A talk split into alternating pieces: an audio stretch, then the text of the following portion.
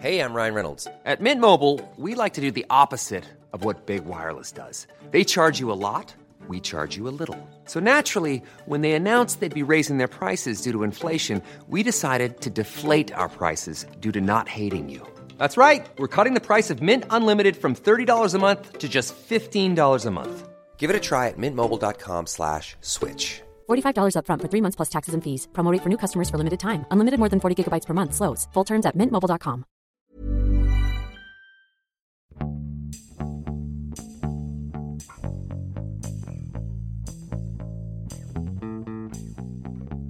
大家好，艺术有毒的第一期正式开播了，我是主播胡胡。我是主播塞米刘一元。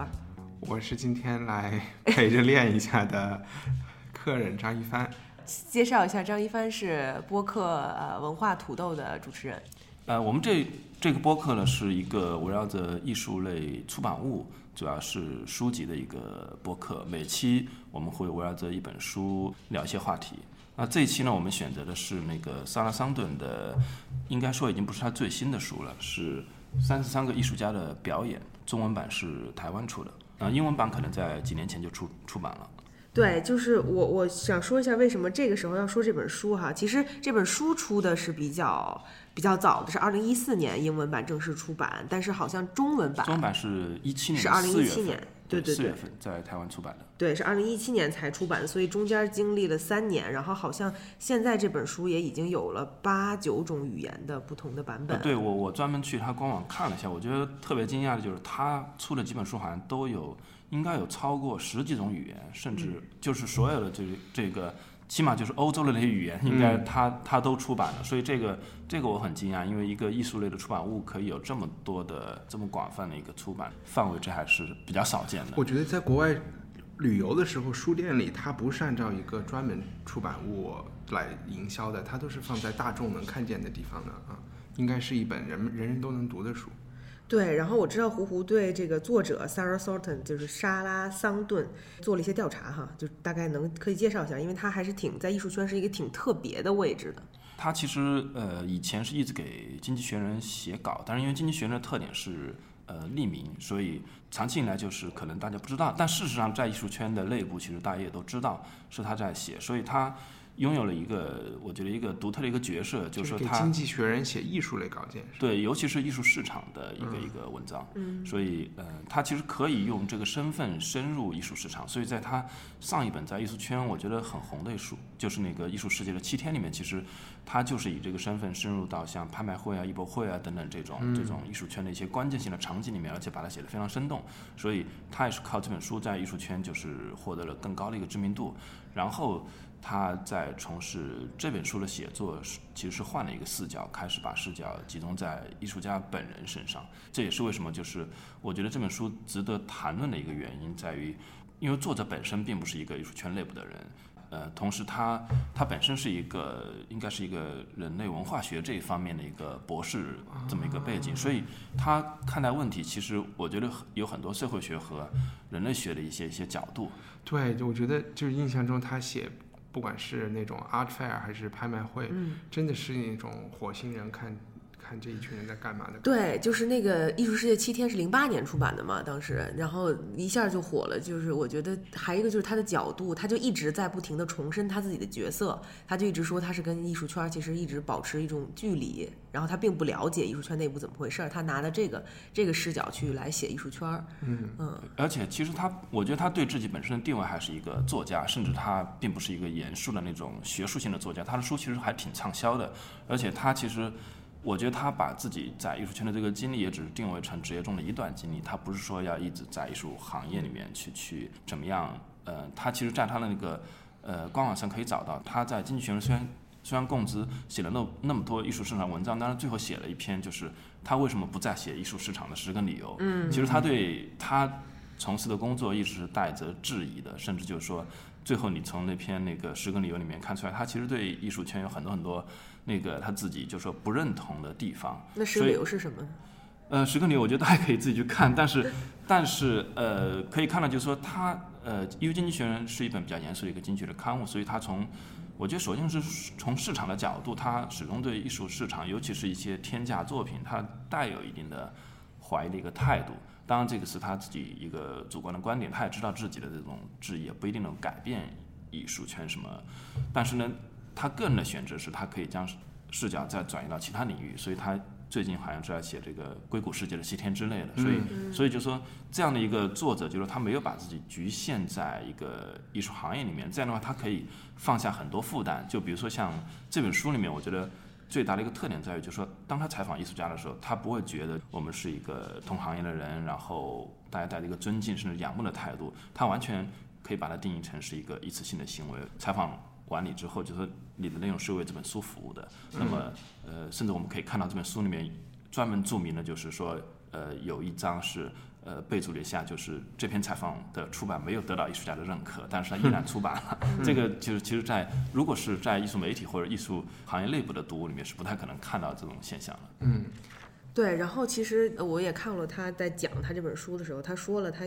呃，就是因为出版这本书，他收到三个律师函，呃，来自三个不同的艺术家和或者是艺术家的代理人，那么其中肯定就是有那个你刚才说的那个那个章节里头，应该有。然后是一个非常非常好的艺术家，但是非常非常难搞啊。然后他是那个艺术家本身就是一个出名难搞艺术家，但是是不是要回到一下这个这本书到底讲的讲的是什么？这个中文叫做。艺术家的炼金术。其实我觉得这个中文标题的主标题并不是特别的能够，可能是为了可能是为了销售吧，或者是为了。对。其实它的副标题就是三十三个艺术家的表演，可能是是更切题。但是呢，其实看完全书之后，我也觉得这个。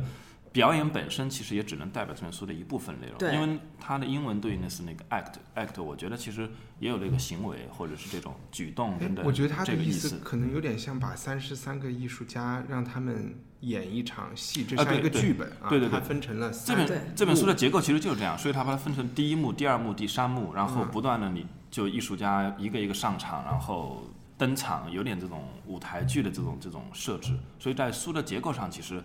呃，我觉得也很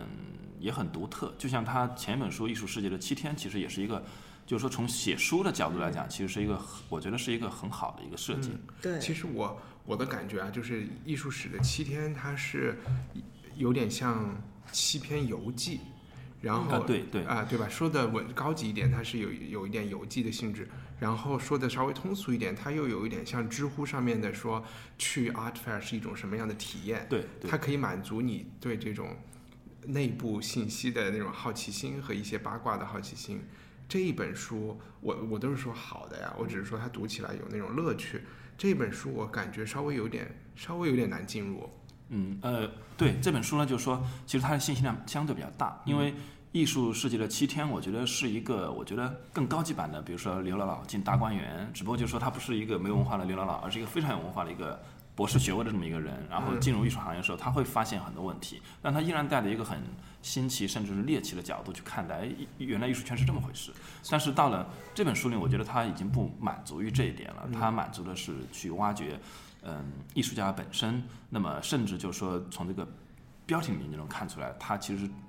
甚至对艺术家是有带着一种，就是说将矛头对准你，希望把你剖开，去去把你的那个体无完肤的一面给你呈现出来，带着这么一个目的。没错，我觉得这本书比上一本书更有野心，或者是野心过大，所以造成了。真的是有的时候读起来稍微有一点费劲，因为他就比如说他首先他做他五年嘛，五年之内然后去了五大洲，然后采访了一百多个艺术家，最后挑出来了二十九个，虽然他叫三十三，但是他自己有说到，其中有几个其实是跟艺术家相关的策展人或者对他就说就是家人这样的，对，然后就是最后就非常有野心的想要把这个呃一百多个，他最开始想要把一百多个艺术家全部放在三个类别里，当然他是采访完了以后才。才把他把这个三个剧目所谓的政治情谊和这个记忆啊，就是分成分分了这三个类，然后把这一百多个人放在三个类里的，然后最后他挑出了三十三个比较符合的，然后把他们放在一起。就是本身写作是挺有野心的，而且基本上他希望把每一个人物都能刻画的比较细腻或者是比较真实，所以呢。就是在把如何把三十三个艺术家在一本书里头讲述清楚，我觉得是非常难的。而且一般来说，人家都会挑一个艺术家来做一个艺术家的生平，那样是一个比较简单的做法嘛。然后他的这种做法就更加难，而且更难的是他会把。艺艺术家配对。嗯，然后呢，就比如说他把艾薇薇和杰杰夫昆斯，或者是艾薇薇和 Damien Hirst，然后放在一起配对，然后他们俩前后章都放在比如说政治这个里面，一个就是超级政治的艺术家，什么都可以变成政治的；一个是超级不政治的艺术家，就比如说 Damien Hirst、Jeff Koons，都是一个就是把任何事情都把它商业化，而去避免任何可能会让人想到政治的内容的这么一个艺术家。两个反差把他们放在一起对比，他有很多这种 pair 所谓的这种这种两个放在一起对比的这种写写作的方式，我觉得都是一个是很有野心了，第二是其实是会让人看着稍微有一点。有一点累，如果你对这些艺术家并没有一个基本的背景的了解的话，嗯，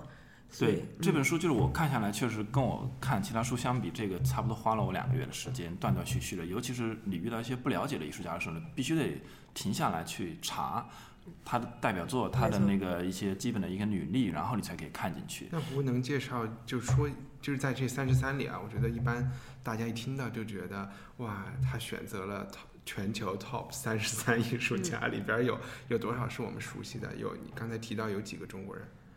其实没其实没有什么大家就特别熟悉是艾。薇薇曾梵志，艾薇薇曾梵志，还有提到了陆青，但陆青其实艾薇薇的老婆。老婆对，啊，OK，然后就差不多了。然后就是这肯定是这个我们比较了解的，还有比如说像草间弥生是吧？他啊，对，有草间弥生，然后日本就有草间弥生，其嗯他的就是有一些欧洲的、美国的、墨西哥啊等等这些地方的艺术家，其实他可能并不一定是按照那个 top 一百或者什么这种，这还是这种挺多大名字的。呃挺多大名字就一大半，对一大半其实都是很有名的艺术家。就看对谁了。如果说对中国观众来说不一定是那么有名，如果对，反正最起码这里面有有一半我其实都不是特别熟，所以我在看的时候就说要反复的去查这些资料。我觉得这也是这本书，它可能本身就不是针对亚洲的读者，它本身就针对西方的，可能对他们来讲，就是说，就像我们看艾薇薇曾梵志一样，就说是一些很熟悉的艺术家。我好奇他选的就是你不熟悉的艺术家，是因为他其实在他的市场很大牌，还是因为他真的选了一些不知名的艺术家？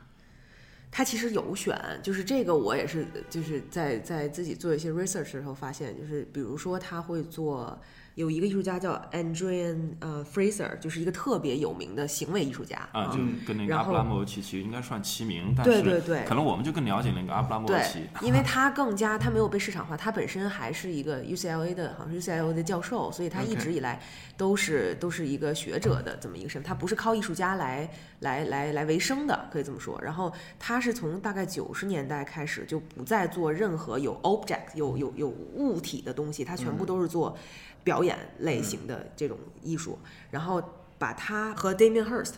放在一起，当时做了一个比较。他跟 Damien Hirst 是完全两个极端，Damien Hirst 是把所有东西都变成了一个可卖的一个实体的作品，然后这个 Andrian 就是把所有的东西都变成不可卖的，然后你看不到的这么一个表演无形的东西，把他们两个在同一个呃比较的级别上来来来说他们的不同的这种创作形式，啊、然后呢，这个 Andrian Fraser 就是肯定是在在艺术圈儿非常有名，但是其实，在可能了解艺术市场的人对他是对对，所以我是在这本书里才知道，因为里面提到一个细节，就是说他坚决不透露他作品的一个销售价格，但最后还是，呃，好像在书里面被透露出来，就是他的一个代表性的录像作品，嗯可能也就卖两万美金，但是一个、可能就是一个。很普通的隔壁画廊的一个画家就卖二十万美金，对 所以他觉得这个就是说他这个价格如果公布出去的话，是一件非常耻辱的一个事情。嗯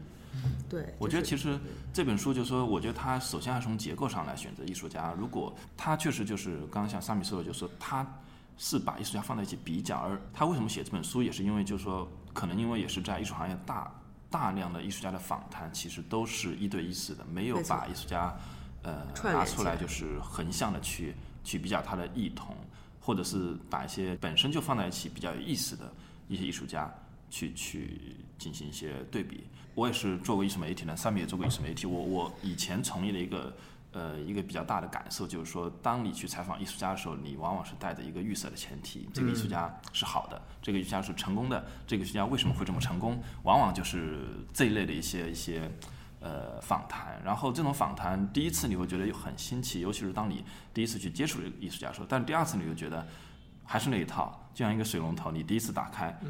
是是白开水，第二次还是白开水。它不是说你第一次打开是是一个水，第二次是一个咖啡，第第三次是是是什么啤酒等等。我觉得就是说，作为采访者的时候，你希望去突破的，就是说能不能去挑战艺术家，让这个艺术家回答一些不一样的东西。所以，其实我个人来讲，我觉得这本书呃最精彩的其实还是在第一部分谈政治，尤其是他去比较。艾薇薇、Jeff Koons、曾范志等等这些人的时候，他反复拿艾薇薇和 Jeff Koons 比较的时候，你会发现，就是艾薇是一个可以说肆无忌惮。其实虽然他把它定义成表演，但艾薇的表演好像就是那种天衣无缝了已经。而 Jeff Koons 是那种，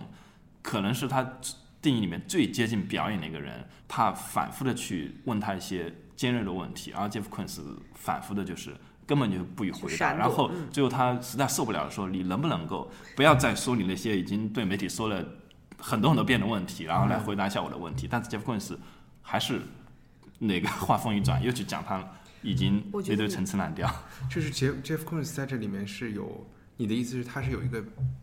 明显的人设的，对吧？他其实但是和他的生活是分脱离。对对对，就是他包括他讲的 Jeff Koons 在可能在八十年代他就。把自己打扮成一个西装革履的一个一个像一个 businessman 这样，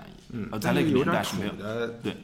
然后 他还讲到，就是在 Jeff Koons 的那个开幕式上，他配合着那些记者做出各种各样的那种拍照的姿势，非常娴熟。他把这些细节都写进去，所以其实第一部分我觉得是比较切题，是就是他从各个角度去讲艺术家的表演。那二位的表演其实就是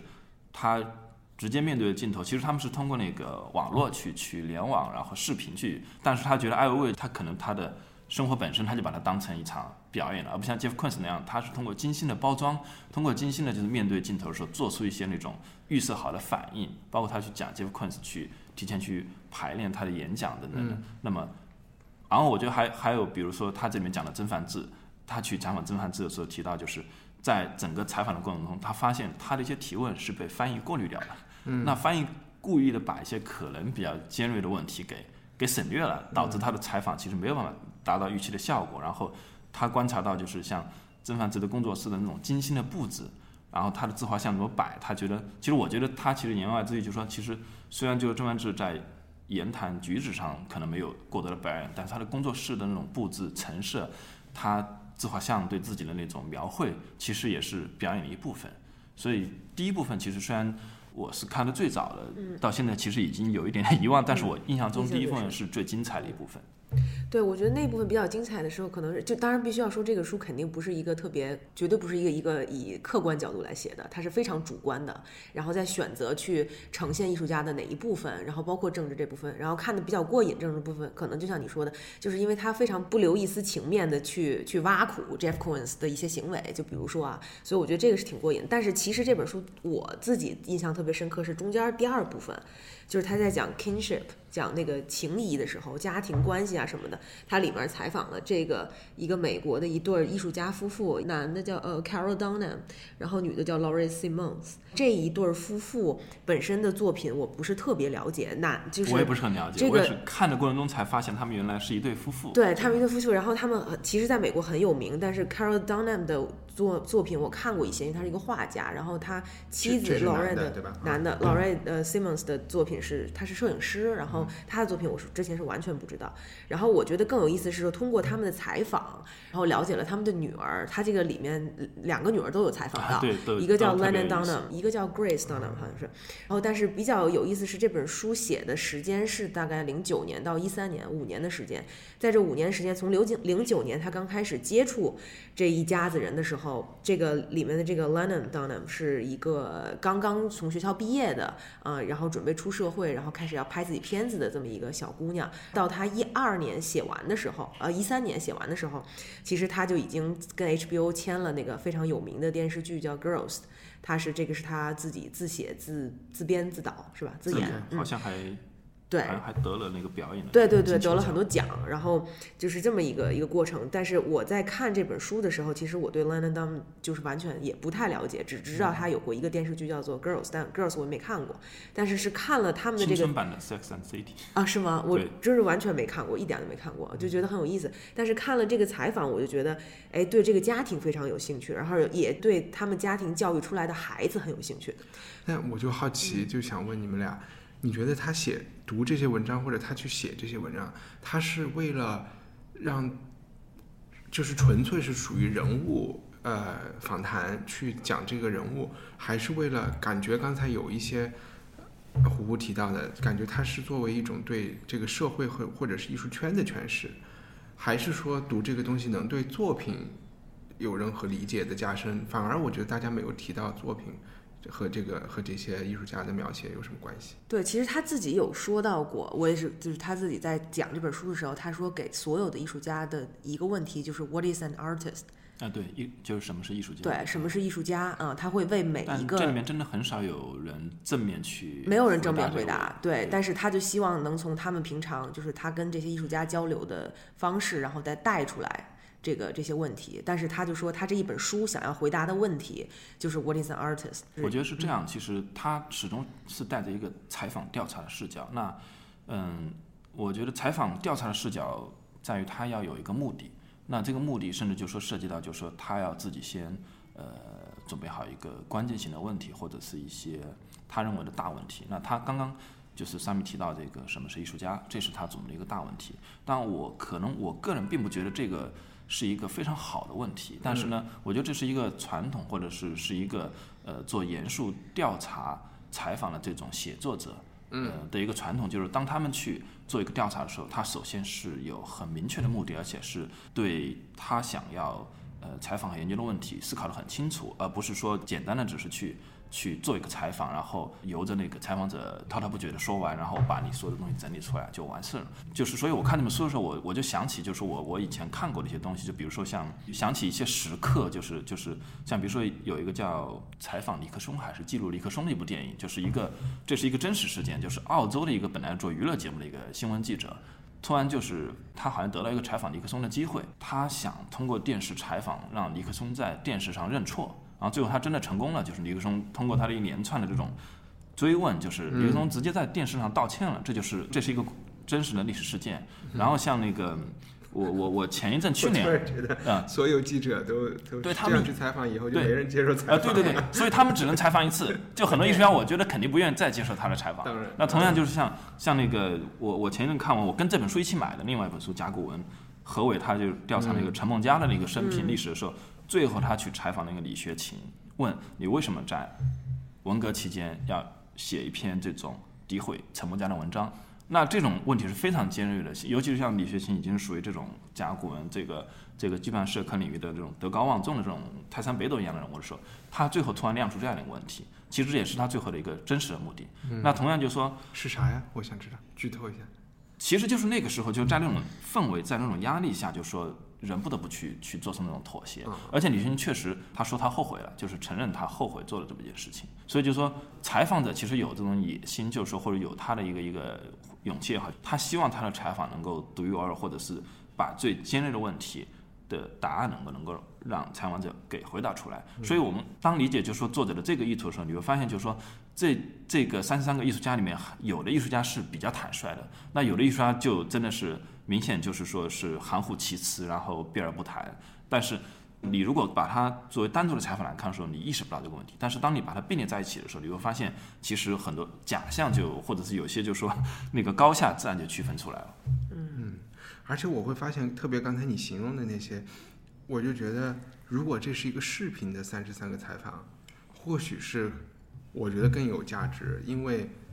就没有躲闪的余地嘛。你不回答那个问题，都暴露出来了。对，但这个在执行的难度上就很大，别人就因为不愿意接受因为其实最后他陈述，你看他经过四年的时间采访了一百三十多个艺术家，中间我觉得不知道飞行了多少万公里了，而且不是每个艺术家都有机会。一对一单独约见的，他很多情况下其实在某个场合，比如说威尼斯双年展或者某个艺术家的开幕式，可能就见缝插针的去去采访几句，因为艺术家有很多大牌的艺术家，他没有办法单独的或者说那个给你这个机会，所以就是其实这也是这本书完成的一个难度，它不是一个像一个纪录片，大家都很配合的去去完成。但是我必须要说，确实，我看有些章节的时候，就是不好意思，又回到刚才那个采访 Dunham 家族他们一家子的时候，对，这这个其实这个我觉得也是第二部分最精彩的部分。对，其实特别适合把它，哪怕是把它抽出来做成一个 act，做成一个剧，都有很可很大可能。而且包括像文化土豆有聊的那个 Call Me by by Your Name，其实我在读这段的时候，我就觉得有点像，就它里面很多细致性的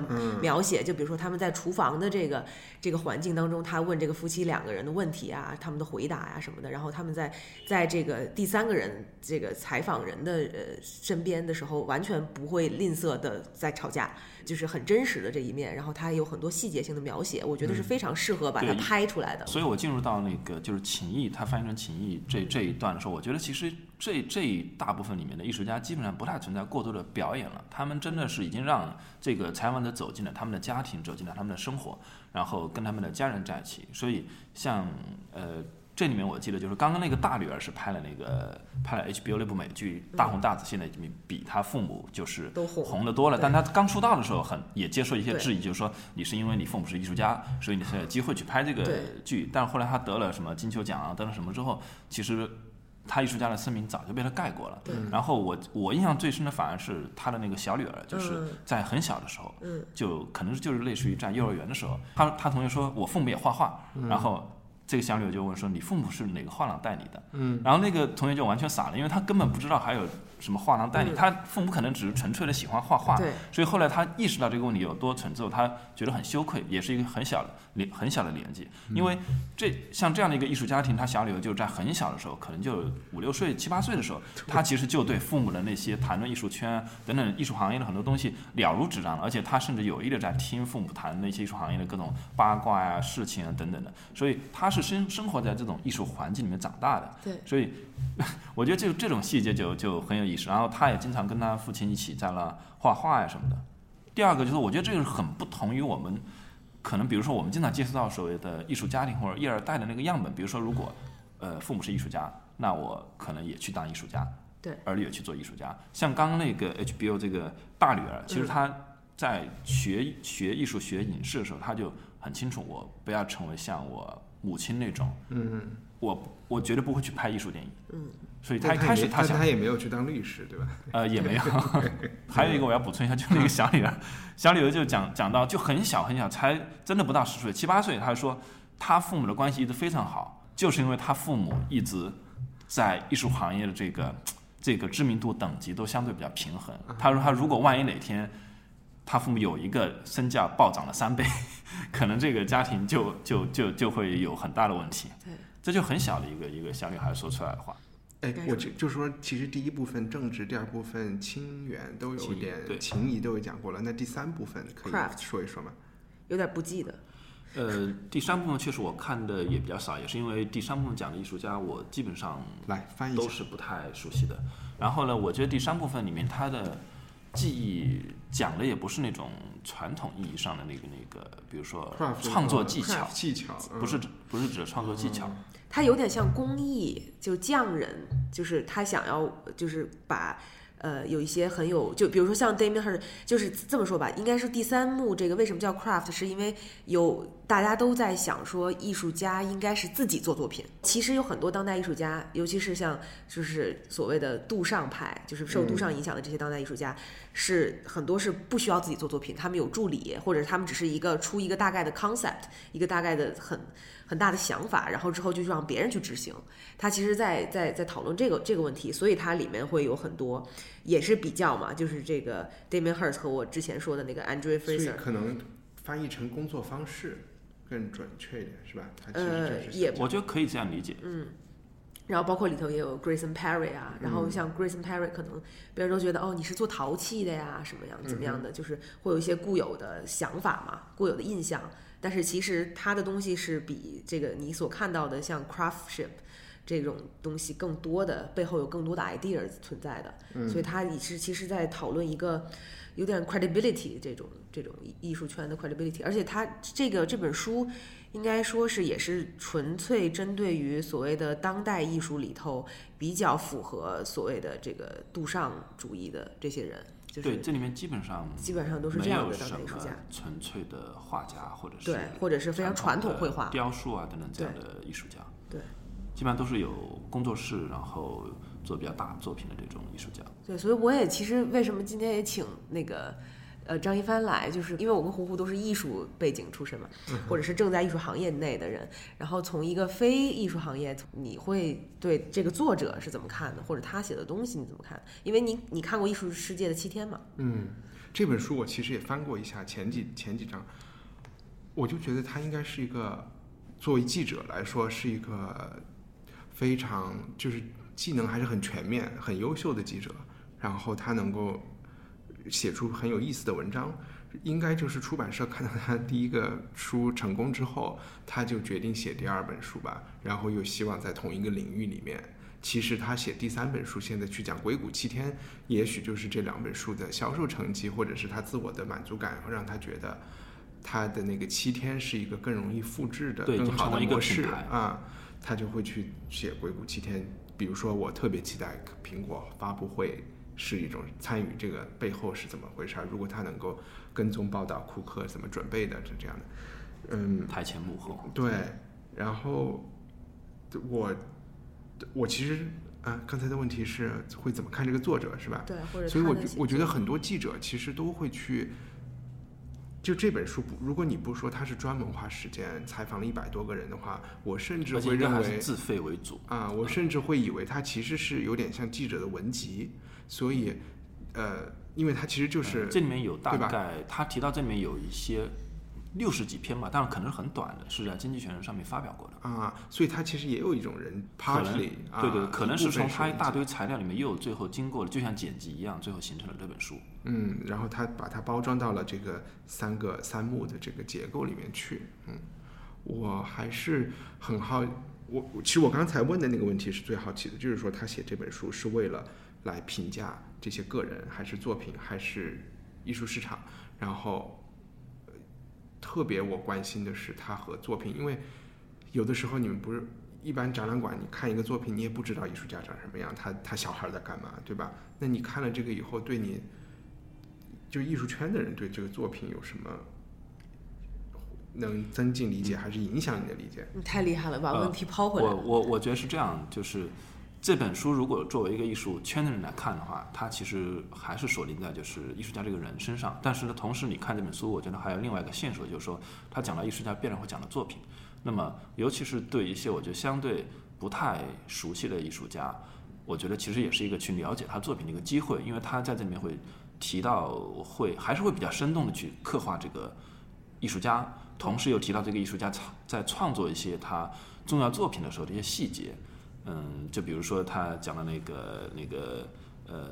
我我印象中就是说，其实跟整本书的主题其实没什么关系，有一些就是说属于旁逸斜出的一些一些章节，就比如说墨西哥的有一个艺术家，其实可能是欧洲人还是荷兰人还是哪里人，嗯，然后他最有名的一个行为是一个行为艺术家，呃，用九个小时推一个冰块，直到这个冰块最后消失不见，就是对对对，就是这个艺术家，然后然后我就觉得。因为我以前没有太注意这个艺术家，他可能跟艺术市场基本上也没什么呃关系。他里面有提到一些他我觉得都挺有意思的作品。他在那个呃耶路撒冷，当时那个约旦跟那个以色列那个约定的那个停战的那条线上，拿着一呃一罐绿色的油漆一直走过去，然后我就专门去找了那个视频看了一下，我觉得属于很好的作品。那么这属于这本书，我觉得可以同同时给给读者，就是说提供这么一个机会，就是说原来你可能，尤其像我，我可能根本不会去关注这些内容，但是为了看完这本书，或者为了去去了解这个作者为什么去写它，你最后其实还是发现了一些不错的作品。对，但是我必须要说，这本书其实对读者的要求是很高的，就还还要再重申一遍，就是因为你没有办法，就比如说你打开这个目录，然后去找，比如说你喜欢的艺术家，然后单独抽出来看，你没法这么做，因为他把所有的艺术家都串联在一起，就是他他三幕里头，艺术家是不停的穿插在出现的，也就是说你随便抽出一张，比如说抽出一张艾薇薇在第一章，然后呢你读完了以后，其实你是有点摸不着头脑的，所以就是因为他跟前面一个人他在讲 Jeff Koons 的时候是连在一起的，你必须要前后都看才能了解。对，然后或者是是可能有某一个人又在第三章又出现了，然后你如果只看了第一章，那你就不太你就不太能明白他到底想说什么。你只有看到第三章他再次出现的时候，你才能知道，OK，你把这个人物刻画的原来是多方位的。所以就是这本书是很难说单独抽一个章节看，然后就说啊这书好还是不好，是有点是需要你把它全部看完，然后把它全部看完的一个最大的挑战，又是你可能对很多艺术家或者他们本身的背景不够了解的话，那你可能又会看不懂。所以我觉得这本书其实是很难懂的，所以我想这就是为什么它跟《艺术世界的七天》相比来说没有那么畅销。嗯，对，这这本书确实今年的一一七年的四月份出版，我看在豆瓣上目前还没有任何评论，也没有标注。对，呃，就是它确实我觉得不太可能成为一本像《艺术世界的七天》那么相对通俗、通俗的一个，尤其是呃像《艺术世界的七天》，可能它本身扮演的是一个呃艺术行业的一个呃入门的一个读物的一个角色了。但是这个这本书那个三十三个艺术家的三十三种表演，我觉得呃可能更适合的是艺术行业的从业者来看。那么如果你呃只是对其中一部分有兴趣，我倒是觉得阅读起来呢没有必要就是从第一页按顺序全部读完，完全是可以适当的跳着读。但是呢，就是他挑选的这三十三个艺术家，我觉得都还是有必要一个一个去查一查，去了解一下对，。蛮有代表性的。而且有的时候我在看的时候，因为你之前是已经知道他的背景嘛，他学社会学的 PhD 嘛，对然后社会学、人类学，然后有的时候你会看他的东西，你就会觉得他好像都把这些艺术家当做成一个实验的对象，去去不停的在。在在给他们去做一些实验，就是拽出一些问题，或者去探测他们的底线。有的时候会觉得，哎，这些人都是他的实验品，然后他最后想要去去去去做一个这个他实验的最后的总结的这么一个感觉啊，这是我我觉得其实就是这样。嗯他的这其实种嗯整个采访就是他的一个田野调查嘛，对对对就是他的一个一个呃长达四年的一个田野调查，而且他敢于在一百多个采访内容里面删掉那么多，然后只剩下三十三个，我觉得这本身就是一个又耗费时间精力，还有包括就说各种成本的一个事情。没错，嗯，而且呃，所以就说他这种对他而言，这绝对不是一个通俗读物，对他而言，这是一个学术项目。嗯，而且就是像他这种写法，像这种田野调查也好，或者做实验的这种把把把采访对象当成实验品的这种写法，其实在艺术圈儿内部是很少有的嘛没。有，其实这个我觉得这是那种呃文化人类学或者是那种另另外这种社会学科的一种一种，其实比较传统的写法。嗯我觉得就是，甚至有一些这方面的畅销书，就说把人都当成，比如像裸猿这种，嗯把人当成那个回归了原始的一种动物来看待，然后你反而能够分析出呃人的行为更有意义的一些东西。是，还有就是我不知道中文版的最后有没有一个参考文献的一个书目，在英文版里是有的，它这大概有四五篇，当然我觉得大部分可能都没那么有意思，但是我还是看到了一些有意思的书，一个是因为可能里边有的是文章，有一个作者叫 Calvin Tompkins，然后他写了杜尚的那个传记，嗯，然后还有一本叫呃叫杜尚下午的访谈是一三年出版的，就这个叫 Calvin Tompkins。为什么提他？就是因为他在这本书的最后最后一段话，他说，就是这个桑顿说他在读大学的时候就是 Calvin Tompkins 的粉丝，就是读他的艺术写作，让他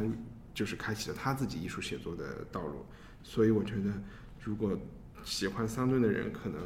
还可以去把这个 Calvin Tompkins 的书掏出来哦，这个真的在中文版里好像没有提到。啊。但这个可能是确实他创作这个的一个原因，中文版好像没有提到。真的吗？不，他是在最后明谢的那嗯一段、啊我我刚才就在翻，哦，都明你是在明明线那篇那个最后的那个，对，我在看明谢哦了，些谁？，可能有的，对对对，有的，那有的。我看有明明谢田飞宇、明谢邱志杰。我就一直是的汤金斯著作的粉丝，嗯，他这里面其实确实一直提到那个，所以是我们是推荐还是不推荐这本书？推荐肯定肯定是推推荐，啊，肯定推荐啊。但也很期待他的新书了，就是。但是我觉得他一直都是一个比较，呃，就对艺术史、对艺术圈儿和艺术市场，他在他在往年的采访里头，其实一直都是一种比较 snobbish 的态度。对，我现在跟你说，他因为他给《经济学人》写书，嗯我对《经济学人》的作者都是有一点偏见的。嗯，我因为他们匿名写作，其实啊、当然说是为了公正，但是这样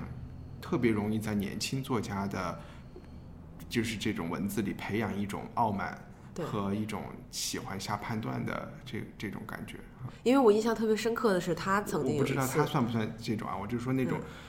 因为他们都是一些说说白了就是什么澳大利亚、加拿大毕业的小孩儿，二十多岁，然后就在评论什么委内瑞拉的政治、意大利的政治，他们应该这样，不应该这样。我就觉得，哎呀，就是有的时候看着有点累。没错，然后我我为什么这么说，就是因为我印象特别深刻，他在说自己跟艺术圈保持距离的时候，他的举例是什么？他说：一，我不写 catalog essay 啊，我不写这个叫什么图录上前面的文章，他也不是专家呀。对，然后第二，我不我我我不写 critics，就是我我不做 art critics，我不去就是批判别人的展览、做展评或者是等等这方面。他就说，所以啊，综上所述，所以我不是艺术圈的人。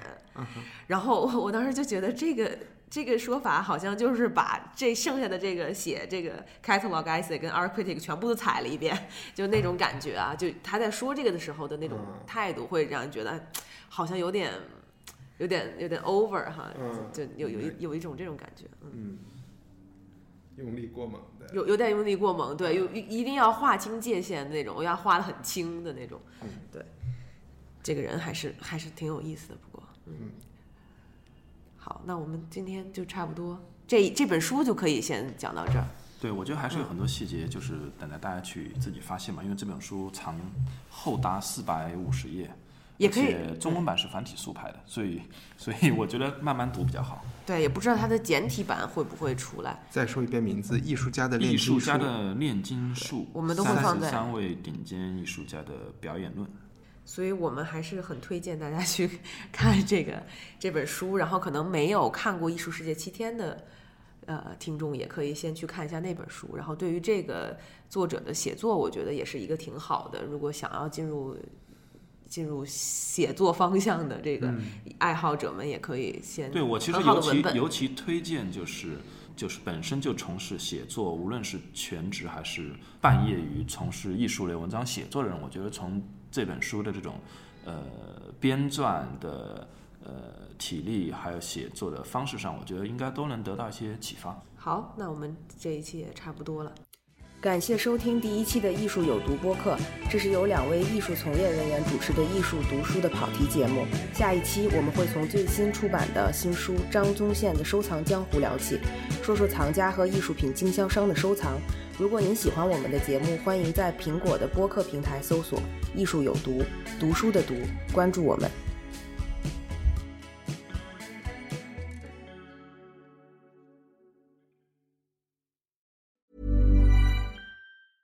Mom deserves the best, and there's no better place to shop for Mother's Day than Whole Foods Market. They're your destination for unbeatable savings, from premium gifts to show-stopping flowers and irresistible desserts. Start by saving 33% with Prime on all body care and candles. Then get a 15-stem bunch of tulips for just $9.99 each with Prime. Round out Mom's menu with festive rosé, irresistible berry chantilly cake, and more special treats. Come celebrate Mother's Day at Whole Foods Market.